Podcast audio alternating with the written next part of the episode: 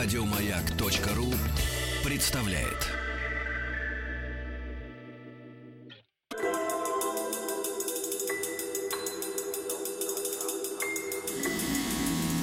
Объект 22.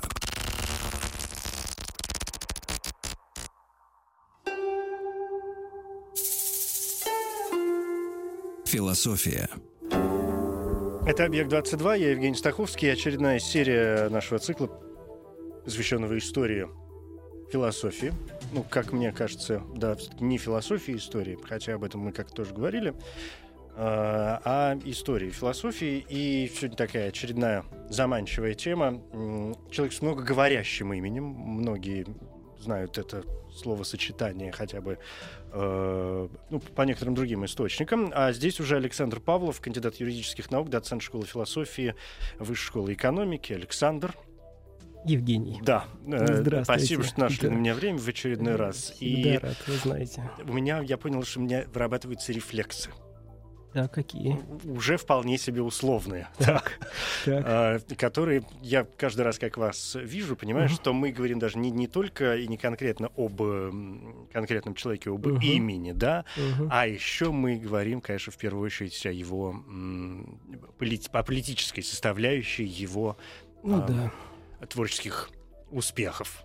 Успех, и, да, да, и я так понимаю, что сегодня, в общем, не исключение. Абсолютно, а, точно. Да. И, и не исключение, на мой взгляд, интересное, потому что речь об британском товарище, которого мы помним под именем Джон Лок. Джон Лок, да. С двумя К на конце Лок. Да.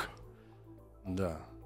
Ну, э, стоит начать, наверное, с того, что я же правильно понимаю, что он все-таки занимался не только политическими делами, что у него есть разные всякие другие штуки.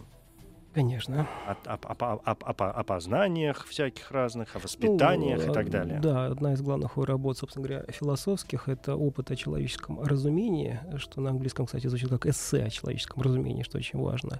И на самом деле, если так по большому счету, то когда, скажем, ну, неизбежно обычно, когда упоминают Джона Лока, то э, как-то так, в общем, тенью, краем глаза мы все равно там видим или помним э, его выдающегося предшественника Томаса Гоббса. Угу. Томаса Гоббса тоже есть как бы политическая философия и не только политическая философия, но здесь нужно как бы быть объективными и сказать, что, конечно, как бы Томас Гоббс в первую очередь политический философ, его как бы, собственно говоря, э, а философия чистая, что называется, да, там как бы тоже теория познания, она важна, но она немножко уступает, да, то есть Гоббс, как бы он вот именно, прежде всего, политический философ. Джон Лок, он все-таки а, настолько же, насколько он а, философ, просто без приставки политический, настолько же он и а, философ политический.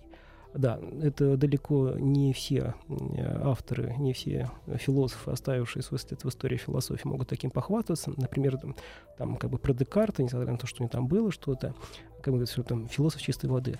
Так вот, а, как бы логично было бы говорить про Джона Лока, тем более, что программа не очень длинная, все-таки как про политического философа, потому что это моя специализация, мне mm. он интересен, я знаю ну, его с этой, это, с этой стороны уместней. гораздо лучше. Что, да. простите? И это уместней. Ну, да, да. То есть обозначить. Ну, так. действительно, мне кажется, насколько я могу судить, насколько я могу помнить, даже какие-то классические учебники разбивают Лока действительно всего-навсего на две составляющих. Mm-hmm. Да? Это вот э, э, теория познания и э, политическая философия. Два ну, основных да, аспекта. Да. Может быть, в какой другой раз мы доберемся до теории познания, а сегодня, чтобы ну, не растекаться Конечно. и не смешивать эти явления, ну, давайте говорить о политической философии Лока, почему нет.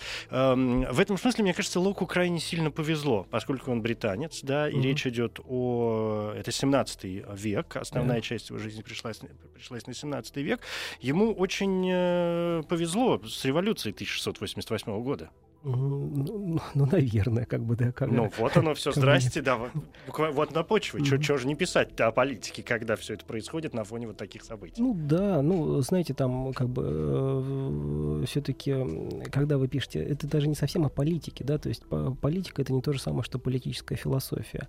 Другое дело, что иногда ваши работы могут быть использованы в политических целях, но, как бы, э, почему мы до сих пор сегодня читаем Джона Лука, да, потому что он все-таки поднимает вещь античные проблемы. А, то есть это те проблемы, которые могут быть актуальны для нас сегодня. Да? Если бы он, например, был просто публицистом, как очень многие мыслители его времени, и в частности одна фигура, про которую мы сегодня обязательно упомянем, а, вот, вероятно, э, Лока бы так не читали, да, а как бы вот, несмотря на то, что многие часто встраиваются, в том числе в политическую борьбу или так или иначе, принимают участие или их используют в политической борьбе, как бы нужно, нужно понимать, что политическая философия, она как бы, если она сохраняется на века, значит, она именно содержала в себе это философское ядро. И, вне всякого сомнения, у Лока такое ядро было. В чем оно?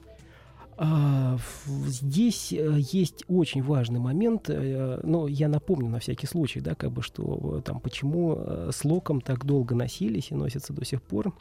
Есть такой фильм «Одинокий рейнджер», и там, в, по-моему, в первых сценах есть момент, когда один из главных героев едет в поезде, напротив его, по-моему, священник, и он, значит, там что-то говорит о Библии и э, спрашивает, а что вы думаете по поводу Бога? И на что тот, значит, поднимает книжку, показывает ему, говорит, вот моя Библия. И мы, как бы, значит, мы видим в кадре, там написано Джон Лок, два трактата о правлении. Да, то есть, как бы, это как бы была Библия для многих, э, значит, деятелей, людей, которые как бы читали Лока и понимали, что вот как бы это, это то, что может стать в основе, да, то есть как бы что же это такое, что как бы до сих пор пленяет, как бы, да, там разные политические силы, в принципе, людей, даже не, не пленяет, а может быть хотя бы интересно. А, так вот, в чем проблема? Э, все обычно знают Джона Лока как автора двух как, трактатов. Как героя э, сериала «Лост». Да, да. Вот, но это подавляющее большинство. Вот, значит, э, другое э, большинство, не подавляющее, но тоже большинство, знают Джона Лока как политического философа. Автора двух трактатов о правлении. Но чаще всего, когда излагают его систему взглядов, если особенно не читать книжку, то а, говорят только об одном трактате о правлении, о втором. И вот здесь возникает самая главная проблема. Какая? А, в, был такой э, американский исследователь, очень популярный, Джордж Сейбин, и он в начале 30-х годов, ну, в США, как бы это в значит, 20 веке была очень популярная тема писать историю политической философии или историю политической теории. И он, э, значит, написал учебник, который стал настолько популярным, что все по нему более-менее в университетах занимались лет 30. Он выдержал нескольких изданий, и вот он, значит, в учебнике пишет просто-напросто, что мы берем и читаем Джона Лока как выдающегося политического философа, именно второй трактат о правлении. Почему? Потому что первый трактат был лишь-напросто а, орудием, инструментом, он был ориентирован на идеологическую борьбу того времени, поэтому мы исключаем его, его из внимания. Он такой сразу постреволюционный. А, не, не совсем, а, когда он там писал его, значит... 89-й, ну, по-моему, год был первый все-таки. Сейчас я скажу. Там, там как бы штука в том, что не просто постреволюционный, а сам по себе трактат был эм, э, э, откликом, был откликом на текст известного британского, э, благодаря Локу, кстати, по крайней мере у нас, автора, эм, можно сказать, публициста, почти политического философа Роберта Филмера. А, и, собственно говоря, первый трактат — это полемика с Робертом Филмером, и этот как бы трактат Роберта, Роберта Филмера, собственно говоря, это тот человек, без которого никак нельзя обсуждать первый трактат о правлении Джона Лока, э, назывался «Патриарх» или «О естественном, о естественной власти королей». Естественной власти, я подчеркиваю. И этот трактат э, был опубликован в Англии в 1680 году. Сторонники э, власти короля, роялисты, носились с ним просто невероятно.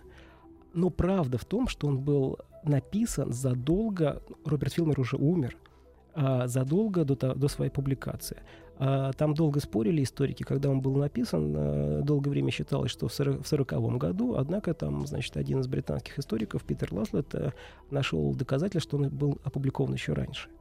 И в своем введении к первому трактату Джон Лок пишет, что, э, конечно, автор давно умер, и я бы, наверное, не стал бы ничего отвечать, если бы а, его трактат не был настолько популярен сегодня у нас в обществе, если бы действительно его аргументами не пользовались реалисты. Поэтому я вынужден а, апеллировать именно к тем аргументам, которые используют им и которые использует он.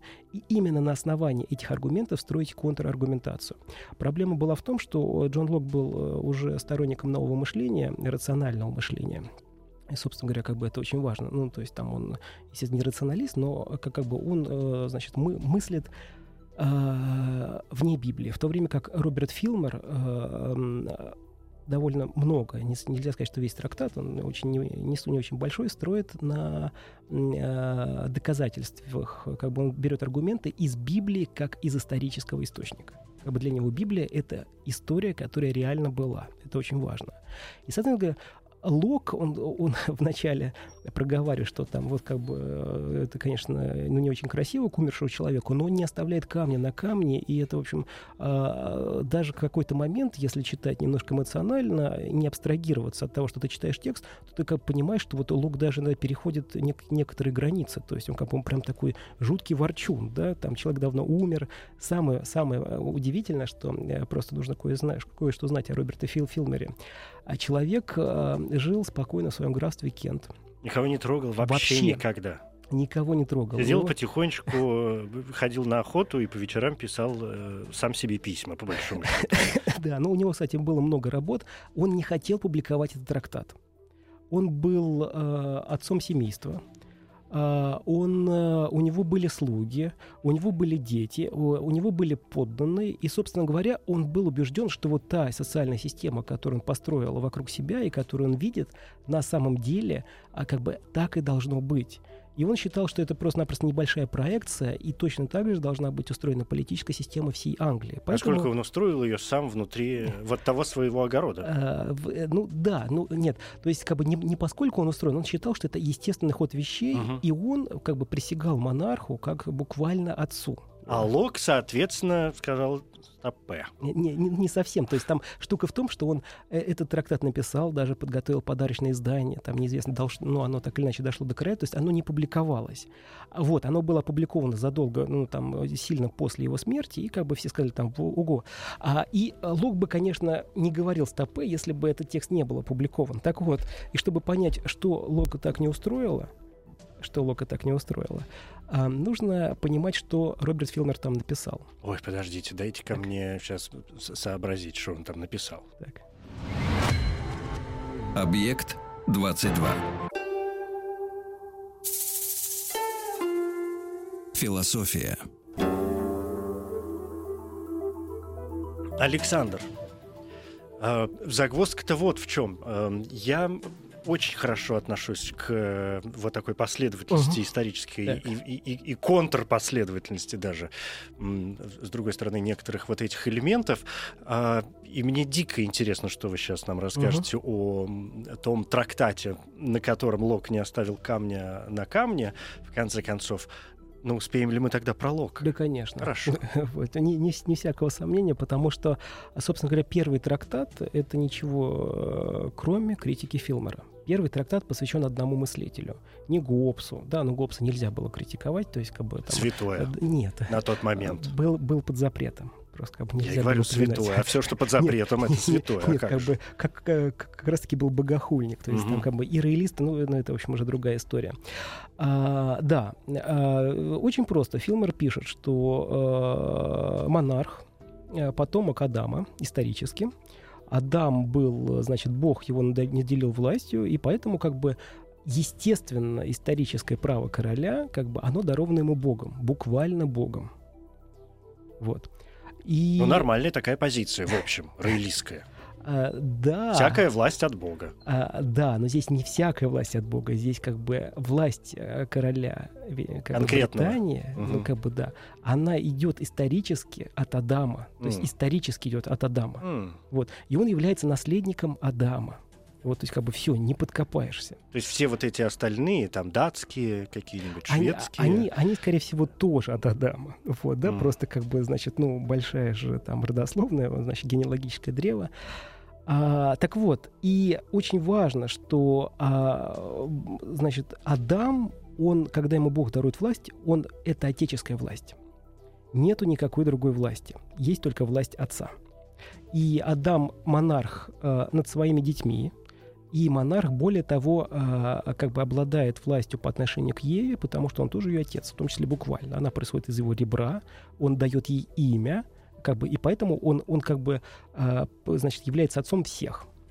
И точно так же монарх, современный Роберту Филмору или там, Джону Локу, там, Филмору, конечно, монарх, является отцом своих подданных. Он должен к ним относиться по-отечески. Филмер предупреждает, что ни в коем случае нельзя а, как бы ему быть деспотом, потому что он их кормит, поет, одевает, любит. Он, он, он как бы это отеческая власть. А, и самое главное, в, в этой, по этой причине, и почему Лок на него, как бы, значит, там э, взбеленился, нет никакой свободы. А, а, как бы им не нужна свобода. Как бы есть свобода только у одного лица, он сам издает законы, а, нет никакого, пар, точнее, парламент может быть, но как совещательный орган. Ну, такая не у отца же того. должна же быть жена, например, которой иногда можно дать слово. А, ну, на предмет, в какой, жена, в какой цвет покрасить стены. А, жена-то как раз, ну да, как бы я бы не стал здесь э, проводить аналогию, потому что жена тоже ребенок, да, как бы нельзя сказать, что парламент э, как бы это ребенок э, короля, но тем не менее. И, соответственно, как бы все. То есть, как бы, собственно говоря, а Лок, в чем его хитрость, и это очень важно. У нас Роберта Филмера знают только по первому трактату, но Лок немножко интерпретирует и извращает мысль Филмера. Если читать, читать его трактат, который как бы у нас не издавался, то видно, что он, э, Филмер, ссылается также на а, не кроме Библии, на историю Англии и на античную историю. Лок делает так, будто бы Филмер ссылается только на Библию. Его критика строится на его э, не на том, что он оспаривает основы Библии, а на том, что он оспаривает интерпретацию Роберта Филмера, используя при этом старую аргументацию. То есть он приходит на его почву и на его же почву почве со своими аргументами предлагает как бы контраргументы. А то есть в первой книге он так немножечко мухлюет, скажем откровенно? Ну, ну слегка. Нет, э, скорее, на самом деле, если быть честным, то скорее мухлевал Роберт Филмер. Но это а само а, собой. А Лок, а Лок выводил его на чистую воду. Почему? Его же методами, получается, тогда уж. Не его методом, а просто внимательным чтением текста. В частности, он постоянно э, говорит о пятой цитате, значит, э, о пятой заповеди, которую Филмер всегда цитирует одним образом. Внимание, сейчас вы это оцените. Э, Филмер всегда пишет, что монарх обладает отеческой властью, и, в принципе, естественно, властью, он, как, потому что мы знаем пятую заповедь «почитай отца своего». Точка. И Джон Лук говорит, но сэр Роберт, Роберт Филмер немного забывает добавить, что, значит, что и мать свою, как бы, да, как бы, значит, что все-таки, как бы не только, то есть его главный аргумент, что как бы вот Библия — это источник, который дает, в том числе, из которого мы можем извлечь как бы представление о власти короля, от, как отеческой власти, как бы немножко не работает. И э, Лук в том числе довольно много пишет о том, что мы немножко не понимаем, типа, когда Бог говорит тогда Еве, и к мужу твоему влечение твое будет властвовать он над тобой. А, то Филмер говорит, как бы вот все, а, Бог дает Адаму власть над Евой, и, Еве говорит, подчиняйся. На что Лук говорит, ну нет, это на самом деле не так, потому что это происходит после грехопадения. Поскольку это происходит после грехопадения, тогда извините. А, вряд ли бы Адам мог рассчитывать на такую благость от Бога, если он уже натворил бед. Скорее, он просто как бы говорит, э, Бог объясняет Еве, как некий пророк, что, что теперь будет, да, то есть как бы он ей просто дает как бы понять, э, значит, что ей нужно ждать и, и ее потомству от следующей жизни. И а, правда в том, что Лок очень часто анонсирует что-то, что он будет критиковать, когда доходит до этого места, то упоминает. Ну, я про это уже сказал. Uh-huh. Вот. А, и это такая очень мощная брань. А, конечно, второй трактат по степени эмоционального накала не, не сравнится с первым, но он э, неоднократно макает просто Филмера, э, но это важно, да, как бы почему Лок в том числе тоже мухлюет, да, ну давайте лучше будем говорить, интерпретирует. Интерпретирует, да, окей. Потому что он представляет Филмера только как э, человека, который некорректно цитирует Библию, хотя если почитать, и, и таким образом он пытается представить, что он э, приписывает э, тезис Филмеру, что люди не обладают естественной свободой. И таким образом Филмер якобы хотел доказать своим соотечественникам, что они рабы. На самом деле Филмер скорее пытался э, выступить против некоторых э, католических теорий, которых, кстати, выступал и Джон Лок. Кстати, по поводу небольшого отступления. А, давайте с отступлением по, по, чуть Хорошо. попозже. Сейчас это мы это важно. запомним, а, а то мы запутаемся. Давайте, все, да. ремарка, договорились.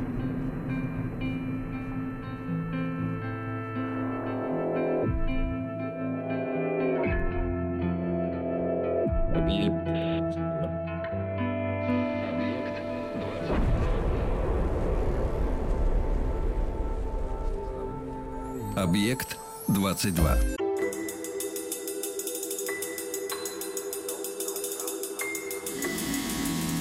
Объект 22.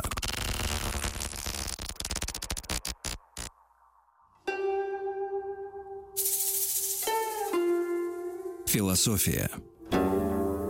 Я Евгений Стаховский, здесь Александр Павлов, кандидат юридических наук. Э, Джон Лок нас сегодня крайне э, занимает. Ну вот мы от Филмера, собственно говоря, повернули. Правда, вы обещали еще некое, некое отступление, некую ремарку по поводу mm-hmm. неких католических, выступлений против каких-то католических, э, не знаю, как это правильно назвать, устоев, да, ну там как бы проблема была не, не против католических устоев, а против тех, собственно говоря, как бы сам Филмор полемизировал против католиков, которые пытались оспорить власть короля, да, и, и так далее, и тому подобное, и поставить его, например, под это, это важно, что объединяет его с Локом э, там, в зависимое положение от э, католицизма э, столицы, которая явно была не Англия. И ремарка-то в том, что Лок как бы говорил, у него есть трактат о терпимости, один из первых как бы либералов. Это очень важно. То есть, ну, как там протолибералов, откуда либералы черпают свою энергию, как бы все. Все вероисповедания в Англии надо разрешить, кроме атеистов и католиков. Как бы католиков за то, что они лояльны не государству, не политической власти, государству, в котором они живут, а как бы совершенно другому центру, как бы что его немножко uh-huh. могло объединять с Филмером. Вот, такая... Такое патриотичное, либеральное мышление вполне. А, протолиберальное, да. Да, протолиберальное, протопатриотичное. Да, да. Тогда уж. Ну, как как бы представления о патриотизме, возможно, уже были, но как бы либерализм это уже точно совершенно, еще точно совершенно не был, да, по крайней мере, а, по крайней мере, в либерализмом это не называлось, да, да как бы это станет. В человеческом значении, да. Э, в традиционном значении, да, или давайте в человеческом. Вот, э, Филмер все равно будет тенью идти у нас во втором трактате. Почему? Потому что, собственно говоря, то, что предлагает Лок основное в своей работе, несколько вещей. Э, первое, это, собственно говоря, как бы обычно, э, значит, чтобы изложить азы, много не нужно его политической философии второго трактата о что есть, значит, естественное состояние, оно каким-то образом, значит, люди договариваются, э, поясним, каким сейчас – а, значит, договариваются о том, что они из естественного состояния переходят в гражданское, политическое общество, и все, как бы заключили общественный договор, и все нормально. Значит, они организуют власть, значит, договариваются о том, что будет верховная власть. А, и, собственно говоря, идея, выдающаяся идея Лока была в том, от Гоббса это сильно отличается, а, на том, что эту верховную власть надо ограничить. И, собственно говоря, здесь как бы возникает лог, который делает ключевую ставку на парламент, то есть на законодательную власть. Это не просто совещательный орган, как бы, да, властителя, су- су- суверена, а у него, как бы, да, он ограничивает. Вот. И есть исполнительная власть, там, в виде короля, пожалуйста, как бы ты исполняешь, но тем не менее законы в государстве сдаются законодательной властью. Логов стал одним из первых, ну, первым человеком, который как бы предложил такую, в, по крайней мере, в зачаточной, почти уже в том виде, в котором ее сформулирует Монтескью, теорию разделения властей. Но если у Монтескью она будет в классическом виде, на законодательную, исполнительную и судебную, то у Лука она разделяется на законодательную, исполнительную и федеративную. Федеративная же еще, да, Да, была. да. А, и фи- фи- федеративная — это та власть, которая занимается э, отношениями с другими государствами. Международная а, политика. Ну да, любопытно, что Лок вроде бы как мог или должен был уделить внимание судам, но суды тогда были совершенно не самостоятельные. Собственно говоря, как бы вот это был один из его промахов, когда он как бы не, не увидел то значение, которое приложил. Собственно, Монтескьо, Монтескье, когда он, значит, предложил свою идею, теорию разделения властей, он позаимствовал ее в Британии. Он съездил туда, как бы, да, и, значит, англичане учились о том, насколько они выдающиеся люди и насколько они любят свободу по книге Монтескье о духе за, за, законов, если что, как бы, да, и носили с ним. так вот, да, значит, теория разделения властей. Далее, значит, э, что на самом деле куда более важнее и интереснее, это э, общественный договор. Здесь тоже возникает Филмор и немножко Гоббс. Почему? Потому что э, у Гоббса, как мы помним, там, значит, война всех против всех, если состояние это дикость, борьба.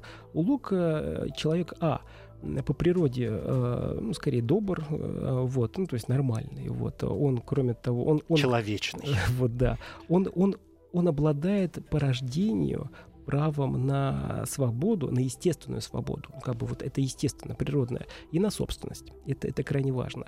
А у Лока в том числе идея происхождения общественного договора, то есть как бы происхождения политической жизни, уходит корнями в теорию, трудовую теорию происхождения собственности. Это крайне важно, потому что на самом деле Карл Маркс очень много позаимствует у Джона Лока со ссылками на Джона Лока, как бы, да, как, когда будет про это говорить.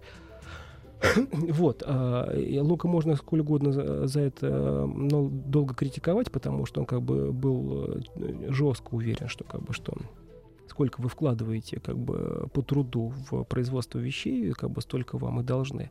Вот. Но тем не менее важно, что есть еще другое, э, другое э, момент измерения этический, моральный. Да, важно понимать, значит, почему про это говорим. Это абстракция это как бы спекулятивное рассуждение об общественном договоре. Вот как бы могло быть. В то время как, как стремление Филмер, к идеальному состоянию. А, да нет, он нет? как бы э, не стремление к идеальному состоянию. Он как бы он просто говорит, как происходит государство. Это теория. Мы не имеем, и когда, кстати, Лок, на самом деле, это важно, про это часто не упоминают, когда Лок полез спорить с Филмером, он сказал, слушайте, да, реально, если исторически посмотреть, когда происходит государство, то это скорее как бы, э, они, они реально происходят изначально монархические, а не демократические. Вот, и он вынужден был согласиться с Филмером. Ну, такие землевладельческие а, государства. Ну, он там как бы пишет... Многом. Нет, ну он пишет, он, он, поскольку э, в том числе часто опирается э, на... И во втором трактате в том числе на идею происхождения отеческой власти, вот, он как бы показывает, что вот э, там дети, когда вырастали, передавали, ну, взрослые передавали свою власть отцу, и как бы что, как бы действительно там вот в этом исторически э, правота Филмера есть. Но, говорит, что из того, что было так, не означает, что должно быть так быть должно по-другому. И, и здесь это очень важно, что у Филмера не подкопаться, он как бы он реально показывает, пускай там это может быть показаться странным, что это все как бы идет от Адама. Исторический поход, он реально мог убедить людей в этом смысле. В то время как Лук как говорит, а вот так государство происходит. Вот. вот. И показывает как. И крайне важно, здесь, наверное, когда мы говорим про естественное состояние, которое мы еще не описали, возникает идея, в том числе не только у Лока, а это один из главных предметов политической философии, а, нового времени, и Англии в том числе, проистекает идея естественного права. И здесь главная проблема, как все, все, все апеллируют к естественному праву как главному аргументу, что вот так соответствует природе. Это право по природе. Значит, подождите, Александр, чтобы Сейчас. мы не запутались. Естественное состояние, естественный закон, естественное право, что из чего? А есть естественное состояние, в котором живут люди. А есть еще такая категория, как естественный закон, который часто э, пишут, э, под, под, под, подразумевают, что он э, э является, э, как сказать, доводами разума. Разума, как, бы, который, значит, есть у нас по природе. Отсюда естественное право. И Лок склонен предполагать, это, это важно. Сейчас мы вернемся. Про естественный закон не говорим, а говорим про право пока что э, как бы говорит, что, естественно, право каким-то образом дает понять, оно равняется морали, источники которой мы должны искать в Библии. Вот. А в средние века там как было еще божественное право, естественное право, была классификация, и самый низший вид права, так себе позитивное право. Вот, как бы Лок обращается именно к... Но главное, что каждый автор, который предлагал категорию естественного права как аргумент, как бы, значит, так должно быть, потому что это естественное право, наполнял это понятие своим у, у, у Роберта Филмера, значит, власть принадлежит королю по естественному праву. Да, в то время как другие, это как бы сторонники реализма, сторонники народовластия, не только Лок, Лок был самым ярким, фундаментальным, а там были очень много. Там был Джеймс Гаррингтон, Джон Мильтон, э, Алджернон Хидней, а, соответственно, как бы приходит, говорит, по естественному праву все люди рождены свободными, и свободными, Бог дарует им свободу. Значит, Фил Филмер говорит, Бог никому не дарует свободу, как бы, да, а свобода одному лицу, все говорят, нет, как Бог дарует свободу всем. Это естественное право. Вот. Ну и, собственно говоря, как бы а естественное право — это то, что существует как бы до в политическом состоянии и определяет в том числе отношения между людьми. Теперь возвращаемся, естественно, состояние, когда все живут, ни у кого нет, э, все обладают равным правом делать как бы то, что хочется, но поскольку они разумные, они это делают в разумных пределах. Ну, то, то есть, есть это не означает своеволие? Э, да, свобода не равно своеволию, само собой. Это э, цитата из Лока, неоднократно ее цитируют, но есть люди не очень хорошие. И поскольку есть люди не очень хорошие, которые, значит, возме... ну, наносят вам какой-то вред, вы, будучи естественном состоянии, имеете естественное право а, наказать их. каждый человек в естественном состоянии имеет право наказать провинившегося человека. Это вот первое это, право. Да, вот это первое, Первое право, право. очень сложное право, да, да его осмыслить. Да. Философия. Значит, люди э, без обычного превосходства одних над другими и с правом судить друг друга и представляют собой естественное состояние. Да. А, И еще одно право есть очень важное, которым обладают далеко не все. Это те, тот человек, который, обладая свободой разумом, претерпел какое-то надругательство со стороны другого человека, то он имеет право на возмездие. Это имеет в виду не все. Ну и поскольку, значит, э, ну, не очень красиво, когда каждый человек вроде как может быть э, наказывать другого за то, что тот провинился, оступился, а, нужно как бы какие-то политические институты, и они договариваются, создают государство, которое, значит, будет этим заниматься. В гражданском состоянии уже как бы есть э, свои органы, которые все решают, что будет делать. Вот, ну и отсюда они как бы, значит, э, придумывают верховную власть, а, законы, и чтобы власть не узурпировала эти права, они разделяют эту власть, о чем мы уже говорили и так далее и тому подобное. Но важный момент также про, все-таки, возможно, стоит вернуться про собственность, но а, еще более важно вернуться к Филмеру, потому что а, теория общественного договора, естественно, существовала до Лока, она была у Гоббса, он туда принес что-то новое, и на самом деле а, Филмер в некотором роде, а, он предугадал критику а, теории общественного договора. Почему? А вот он говорит, а скажите мне, друзья, а, а, про- просто как бы на что как, как бы Лок мог злиться, потому что ответить сложно. А, где тот конкретный исторический момент, когда все общество, включая его детей, там, жен, старых, умерших и как бы еще будущих родителей, собираются для того, чтобы решить политическое государство. Если умершие люди не участвовали в договоре, а те, которые не родились, тоже не участвуют, как вы можете осуществлять этот политический договор? Более того, говорит Филмер, и здесь эта проблема могла как бы как раз-таки аукнуться лобку. А, если а, вы по каким-то причинам исключаете из группы лиц, которые обладают естественной свободой и могут принимать участие в политическом договоре, а, тогда возникает э, по тем же самым основаниям вы можете не одного человека исключить, а вообще все группы. И Лок, на самом деле, там, например, некоторые его а, современники, которые разделяли теорию общественного договора, они говорили, а вот там просто-напросто там э, должны быть богатые мужчины, собственностью участвуют в договоре. Отсюда очень много лю- людей выпадает. Лук э, скорее подразумевал, по крайней мере, ему приписывается, что в договоре должны принимать э, довольно большой класс людей, э, как правило, скорее всего, мужчин, эм, значит, которые могут себя обеспечить с помощью труда. А, вот. А, и Лок, собственно говоря, когда критикует Филмера, то он пишет, что да, до совершеннолетия ребенок, конечно, живет под властью отца, но по- по- там, значит, по достижению совершеннолетия он должен выйти из-под этой власти.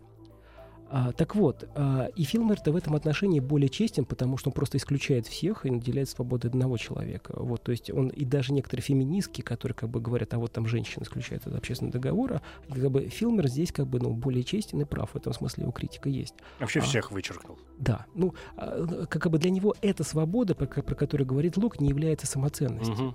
Вот, в то время как ам, Лук, конечно, если возвраща... не возвращаться, а приходить к женскому вопросу, в частности, есть любопытные, ну, как бы феминистки, они много чего исследуют, и есть непло- неплохой и любопытный текст про Лука и Мелисса Батлер, э, который э, пытается понять, а что же Лук думает про, про женщин. Хорошо думает. Отлично. Почему? Потому что, значит, э, во-первых, ам, даже будучи в гражданском состоянии, женщина обладает правом на то имущество, которое у ней было до того, как она сказала «да».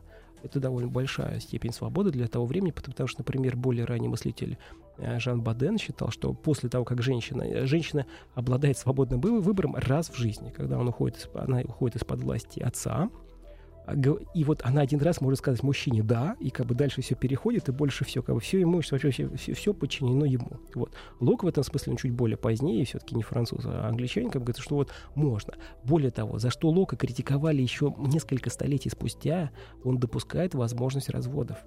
Как бы, вот, он в этом отношении действительно как бы даже не прото, а довольно либеральный мыслитель. И если уже замыкать вопрос, э, это есть в той же самой главной статье, это очень важно. А Лук один из первых допустил возможность а, того, что женщина может быть священником. М. Вот, в частности... это, да, это э, поворот. Да, он присутствовал на службе в самом конце 17 века, кажется, в 1696 или 7 году, значит, на службе священник, священницы, наверное, квакера. Вот, и подошел, сказал, что все отлично, очень как бы хорошо читали проповедь, он там, а, вот здорово.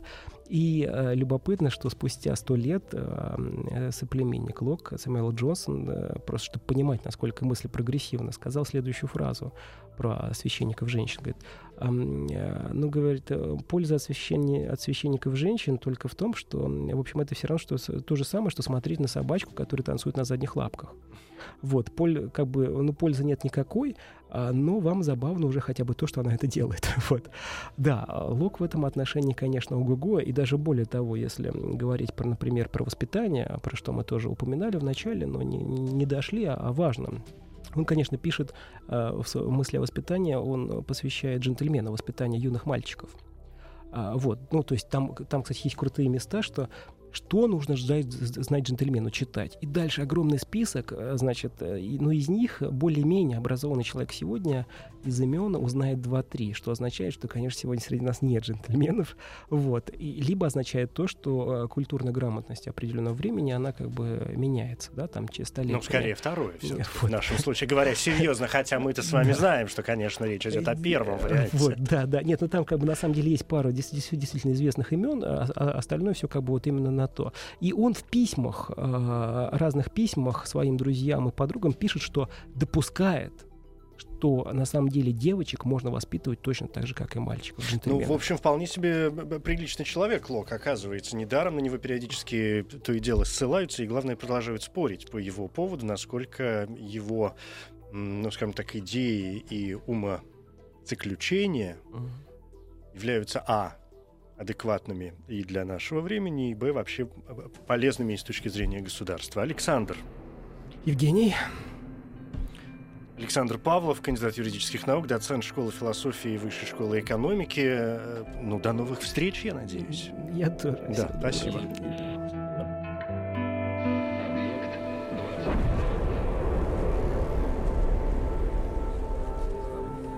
Объект 22.